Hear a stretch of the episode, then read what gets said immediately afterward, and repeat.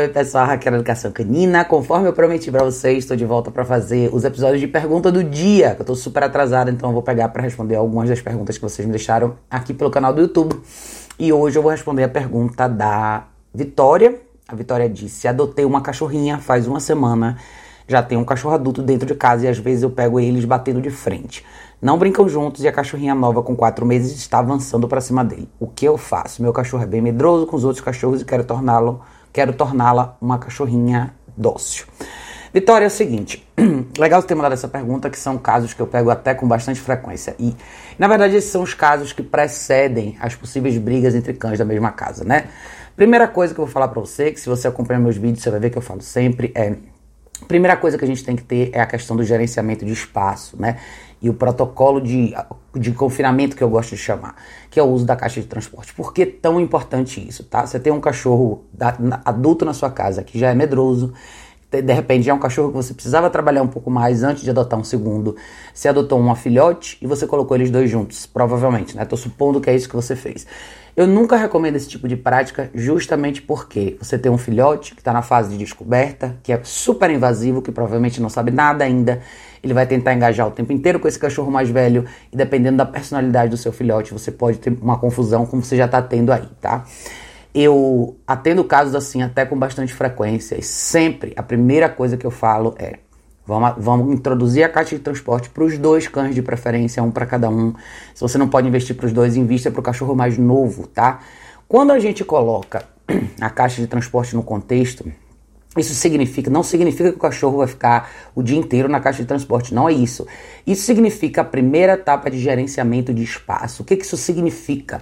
Significa que você vai ter que desenhar a sua rotina para que ela acomode as necessidades do seu filhote e do seu cachorro adulto. Significa que você vai ter que dedicar tempo para treinar esse filhote em várias etapas ao longo do dia. Então, eu não sei como que é o seu dia, como que é a sua rotina, se você trabalha fora, quanto tempo você fica fora de casa. Mas a questão é, você não pode deixar esses cachorros juntos sem supervisão, tá? Filhote é o seguinte, filhote é uma fase que dá bastante trabalho, eu já fiz alguns vídeos falando sobre isso, então eu tenho até um vídeo falando filhotes, uma reflexão detalhada, é um vídeo legal que eu acho que vale a pena vocês assistirem. Mas só para resumir aqui, filhote precisa de supervisão 24 horas por dia, não só filhote, tá, mas qualquer cachorro novo que você introduz no seu contexto. A caixa de transporte ela serve para o cachorro descansar nos momentos que, você, que ele não pode ser supervisionado e quando ele não tem nada para fazer. Nessa fase não existe deixar o cachorro explorar e fazer o que ele quiser, tá? Quando ele estiver fora da caixa de transporte, ele está na guia, pelo menos uma guia unificada treinando com você, ou fazendo alguma coisa com você, mesmo que seja treinando no place com você, que é um exercício de, de duração de calma, e aprendendo a estar no ambiente com você. Fora isso, não existe essa liberdade sem supervisão, tá? Quando eu falo no seu caso em particular de ter duas caixas de transporte, se você quiser dar um tempo maior de repente você quer um tempo para você interagir um pouco mais livremente com esse filhote, o seu cão adulto tem que estar tá fora do contexto.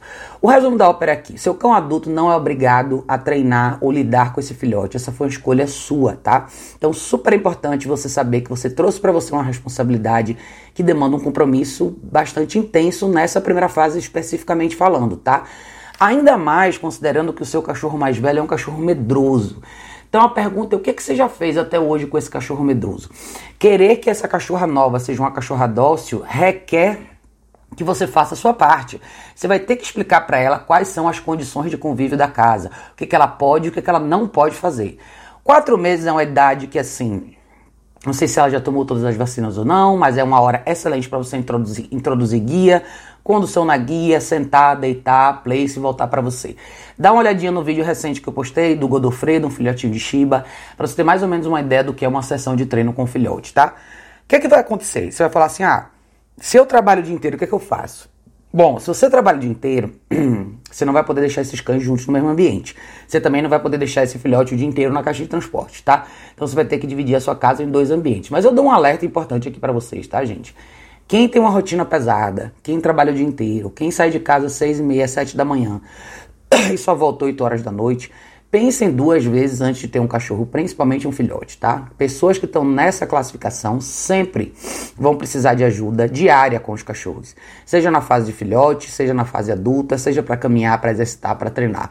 Então, não dá pra gente imaginar que a gente vai ter um cachorro e vai deixar ele em casa sozinho e a gente vai chegar em casa 8, 9 horas da noite e vai estar tá tudo bem. Não é assim que funciona, tá? Cachorro requer treinar e viver bem com o cachorro requer um certo compromisso, que para muita gente, para muita gente significa muita coisa, né?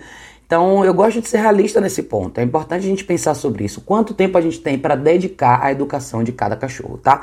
Então, resumo para você, Vitória, é o seguinte: não deixe esses dois cães juntos sem, sem, supervisão, de forma alguma. Quando os dois estiverem no ambiente, o seu filhote vai estar na guia com você. Não, o ponto agora é: eu não quero que eles interajam, eu não quero que eles brinquem, muito menos que eles briguem. Então eu quero que o seu filhote aprenda a ignorar o seu cachorro mais velho. Eu quero que o seu filhote foque em você. Se você não tiver a menor ideia por onde começar, chame um profissional para te ajudar a treinar, pelo menos a parte de obediência desse cachorro. Vai ser super importante ele aprender as coisas básicas. Caminhar na guia com você, vir quando é chamado, sentar, deitar num lugar específico por, por um período de tempo, para que esse cachorro possa ser realmente incluído na sua vida, tá?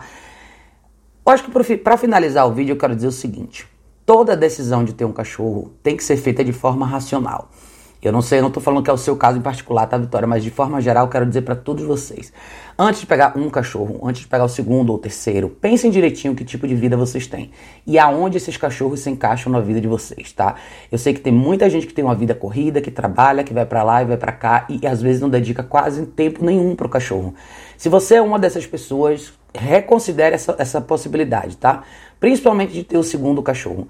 Vai ser muito complicado você administrar o seu tempo para dedicar e treinar esses dois cachorros e colocar esses dois cachorros num contexto onde eles realmente possam fazer parte da sua vida e realmente possam conviver pacificamente. Então, fica à vontade para me dar mais detalhes sobre o seu caso se, quiser, se você quiser, mas fica um alerta aqui para todos vocês, tá? Novamente eu vou repetir. Dois cães que não se conhecem nunca devem estar soltos sem supervisão. A caixa de transporte é a melhor ferramenta que vocês podem ter nessa hora para gerenciar o espaço e para dividir o tempo de vocês de forma segura entre o treinamento de um cachorro e o outro cachorro, tá? Viver com cães não é só a gente aproveitar o que eles têm para dar pra gente, mas é a gente dedicar tempo para ensinar eles como viver bem com a gente, tá? Isso demanda tempo, energia e disposição. Então a gente tem que pensar muito direitinho sobre isso, tá? Mas comece por aí. Se você quiser saber mais sobre o modelo da caixa de transporte que eu indico, dá uma olhadinha aqui na descrição do vídeo, tem todos os links. E se você não souber por onde começar, não hesite em chamar ajuda profissional, tá? Sempre é importante você ter mais ou menos uma ideia de como começar os treinos. Eu posto bastante vídeo aqui, mas eu sei que é super válido ter ajuda presencial. Então, se você precisar, não hesite em procurar, tá bom? Obrigada, querida, por, pela, por ter mandado a sua pergunta. E a todos vocês que acompanham os vídeos aqui, um beijo enorme. A gente se vê em breve no próximo vídeo.